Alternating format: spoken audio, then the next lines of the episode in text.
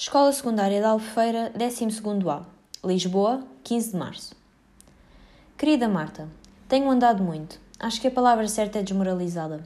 Por isso não tenho escrito, nem pintado, nem coisa nenhuma que interesse. A minha avó melhorou um bocadinho na semana a seguir à visita ao médico, mas depois piorou outra vez.